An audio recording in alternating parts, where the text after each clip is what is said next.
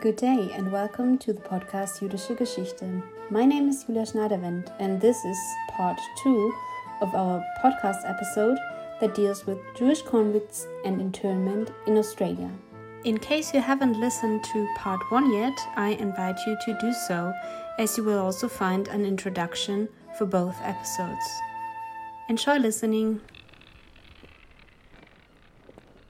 So, after the prisoner transports from Great Britain gradually came to an end in the mid 19th century, the imprisonment of Europeans um, was to become part of Australia's 20th century history once again with the outbreak of the First World War. The internment of so called enemy aliens, people that were born or had connections to countries with which Australia was at war, for example, Germany or Italy, um, those people were often viewed as suspects of being spies, and it became common practice to intern those people in Australia during the First and Second World War.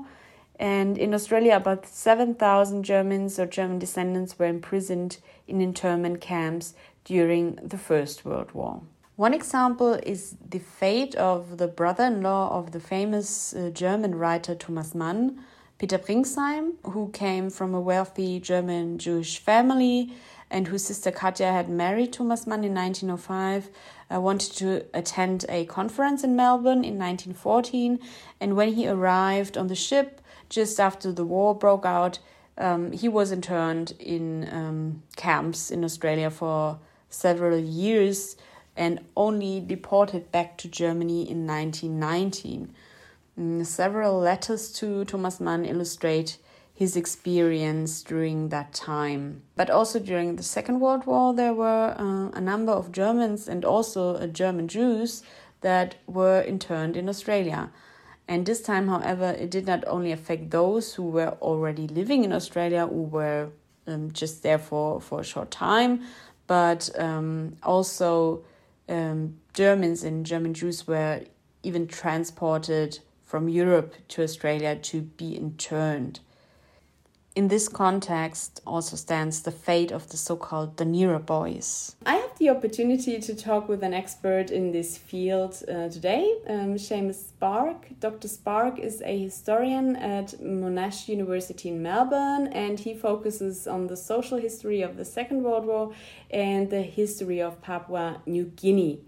So, welcome, um, Seumas Spark. As a historian, you also dealt with a chapter of the internment of so called enemy aliens um, in Australia.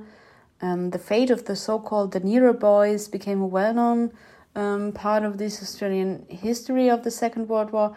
Um, in Germany, however, I have the impression that the topic is rather unknown. So, what is the story behind this event? Uh, it was essentially uh, the term essentially applies to two boatloads of people. So the the people now known as the Dunera Boys, and the so they came they came to Australia in 1940 on a ship called the Dunera, and to the Queen Mary internees, which a group of uh, men, women, and children um, who came to Australia about three weeks after the Dunera in September 1940. Uh, the most of these people, not all, but most, were Austrian and German nationals, and most of them were Jewish. Again, not all, but most of them were Jewish. And so many of them, in the case of the Queen Mary, had either fled to Singapore or had lived in Singapore for some time. And when war was declared, and then later in 1940, the British uh, administration in Singapore had those people interned um, because they held enemy passports. And in, in both cases, Dunera and Queen Mary, there was no real.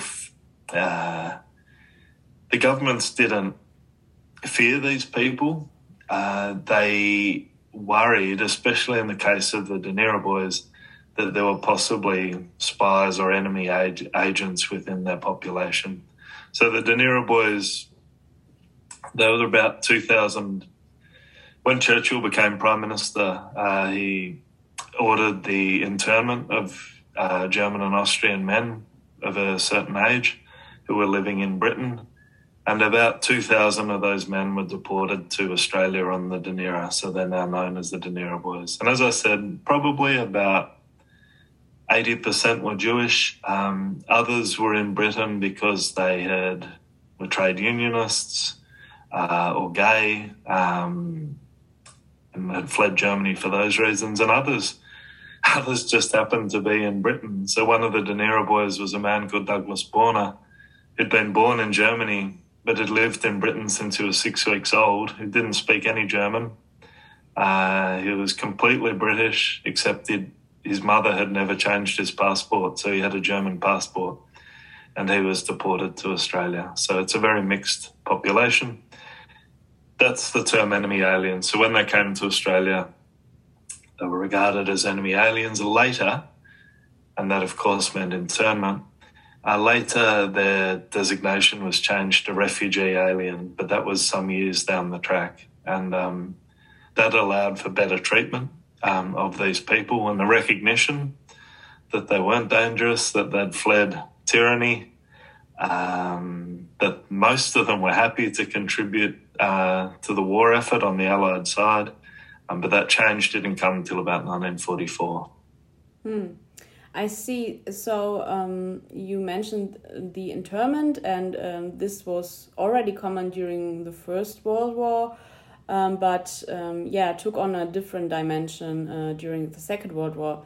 So, what can you tell us about um, Australia's role during the Second World War in general? Maybe you could give us a little insight on that, and how should one imagine um, the situation and life of those internees in the camps? Do we know much about the situation? We do. We know a great deal about internment in Australia. It's it's very different. So I'll focus on Dunera and Queen Mary internees, and then mention other internees briefly. When the Dunera internees arrived in September 1940, it was very quickly recognised that these people didn't pose any threat. And so while they were interned, um, most of them were interned in a place called Hay, uh, which is in outback New South Wales, very dry, dusty place.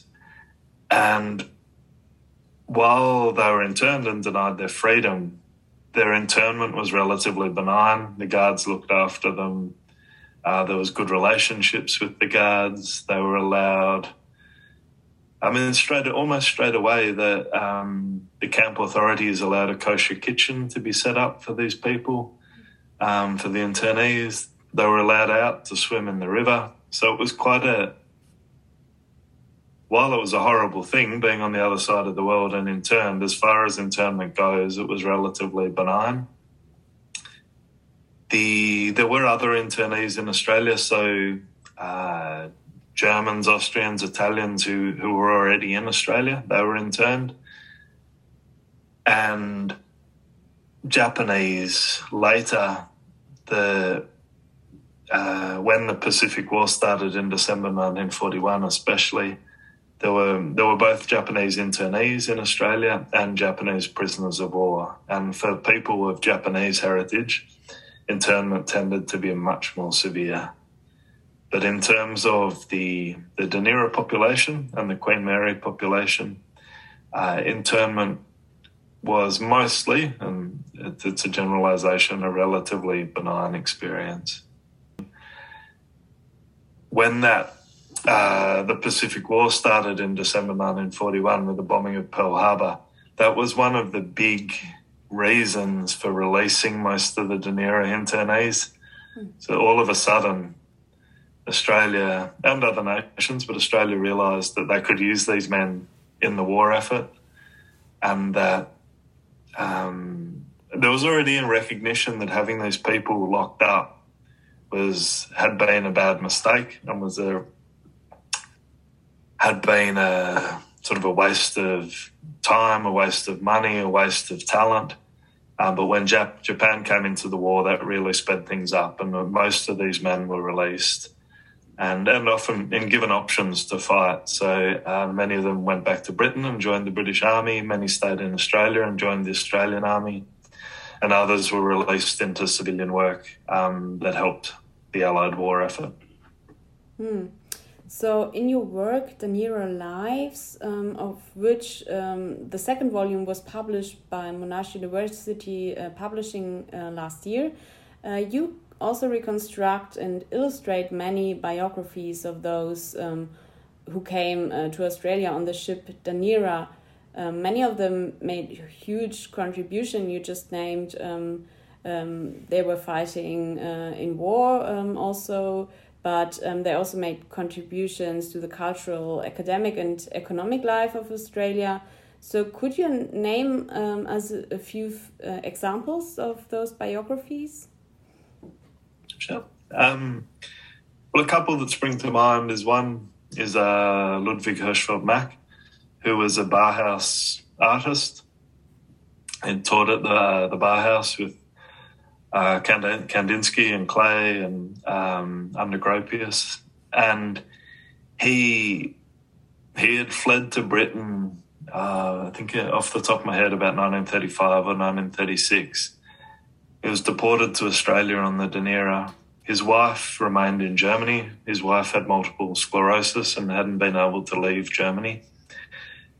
And so Hirschfeld Mack in internment in Australia taught art.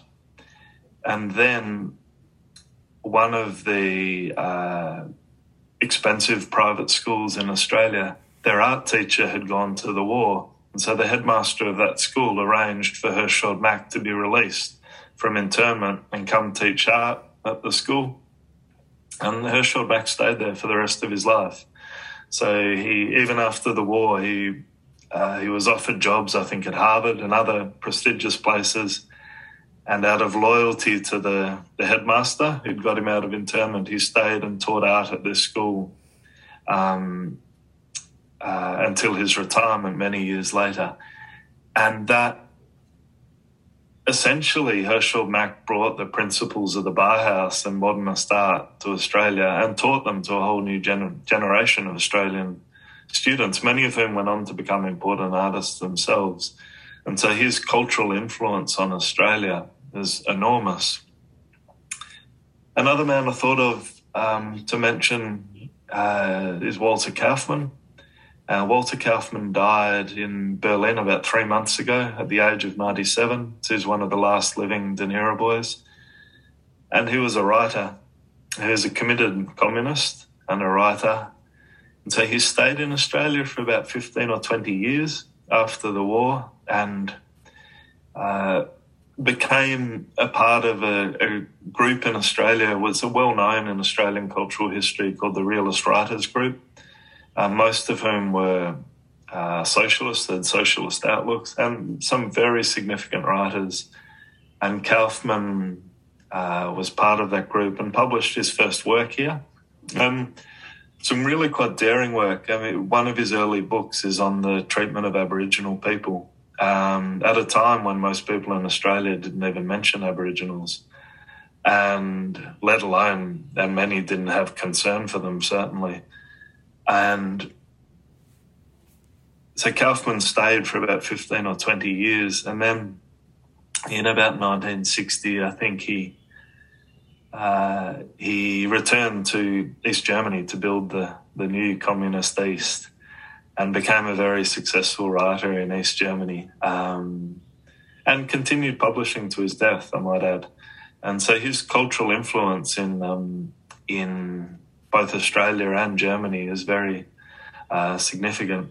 There's a film coming out about him at the Berlin Film Festival, I think, this year. So, ah, amazing. Um, yeah, really amazing stories. Um, uh, another very moving biography you looked into is that of the artist Erwin Fabian. Um, he was born in Berlin in 1915, I think, and um, he yeah passed away last year at the age of 104. So, who was Erwin Fabian? He was a remarkable man. Um, he was the son of Max uh, Max Fabian, who is a significant German artist.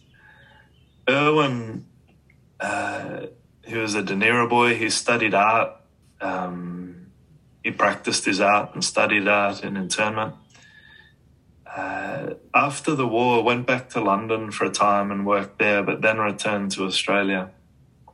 And he, uh, so for the second half of his life, um, was primarily a sculptor working in very heavy metal, and a really significant sculptor. His his work is collected here and celebrated here and internationally.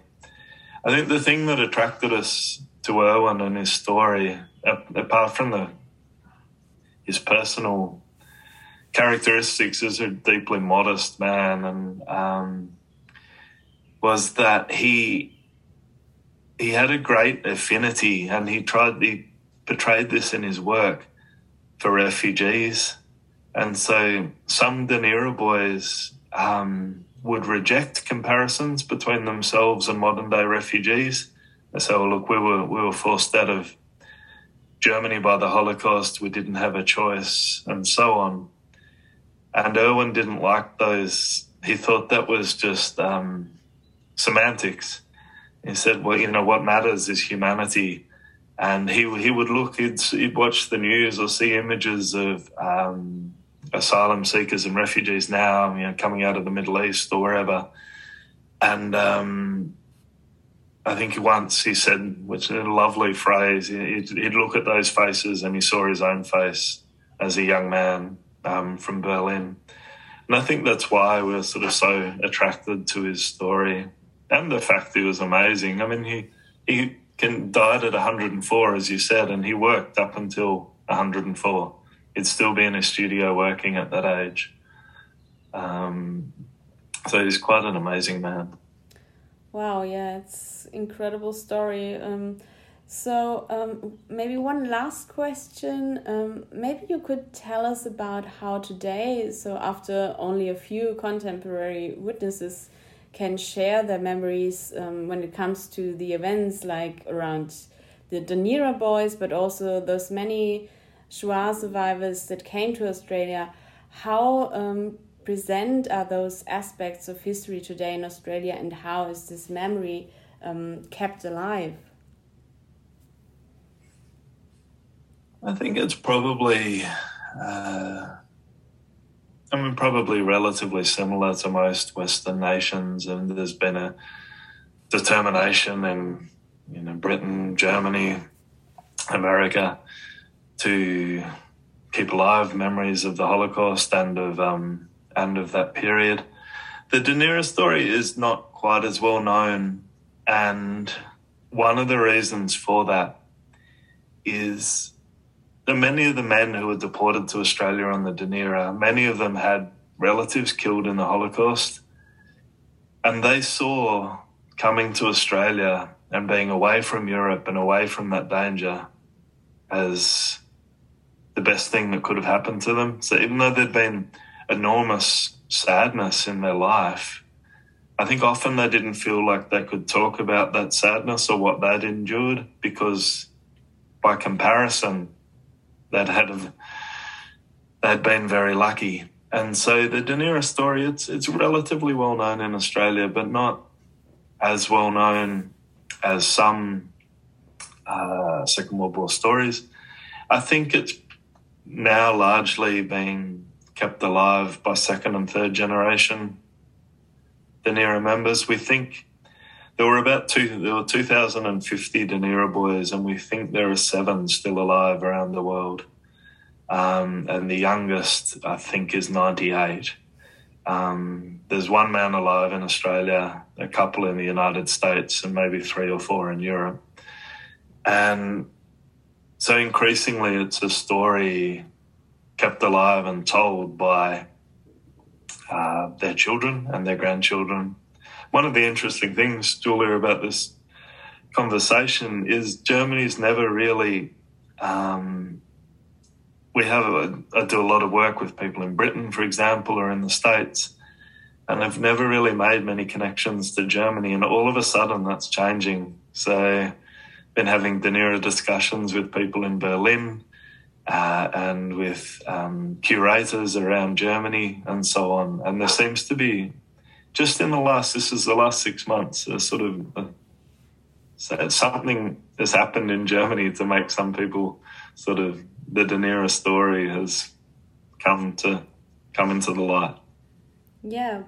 Well, I, I hope um, that we can, uh, with this podcast, at least, um, yeah, give it like a broader um, outreach. Um, I think this history is really um, very interesting, and um, yeah, I mean, the connection to the German history is so obvious. So I think it's, yeah, really important also to, to share this, yeah, aspect of Australian um, history and also, of course, the German history.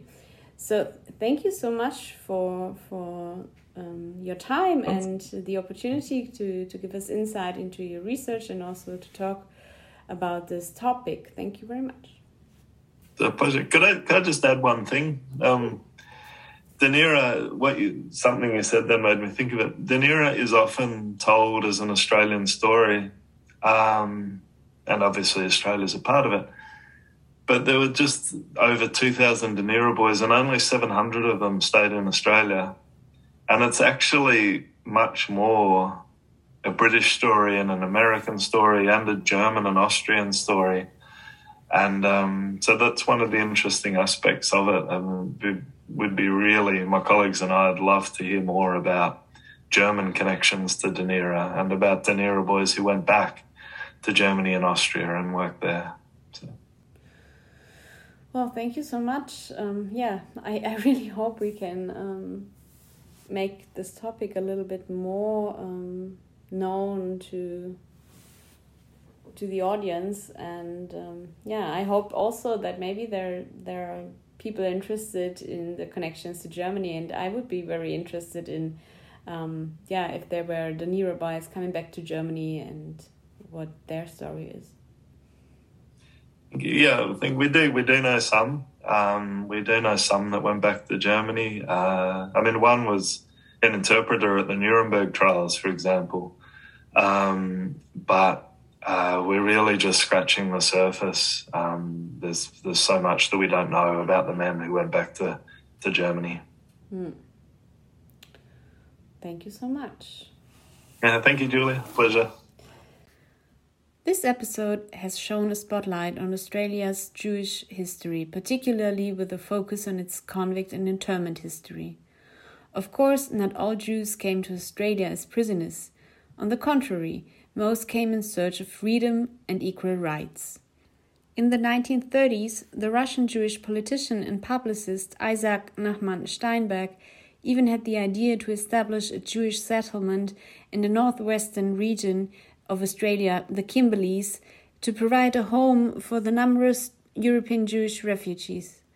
The plan failed in the end. Nevertheless, as we have heard, many Jews found a new home in Australia. To this day, there is a colorful and diverse Jewish life down under, which, like Australia's Jewish history, is well worth exploring. I particularly would like to thank Dr. Sue Silverberg and Dr. James Spark for being available for an interview for this podcast. And I would also like to thank Simon Bentley for recording the quotes, and of course, Daniel Mahler and Luis Gruler for producing this podcast. Further details on the sources and credits can be found in the show notes.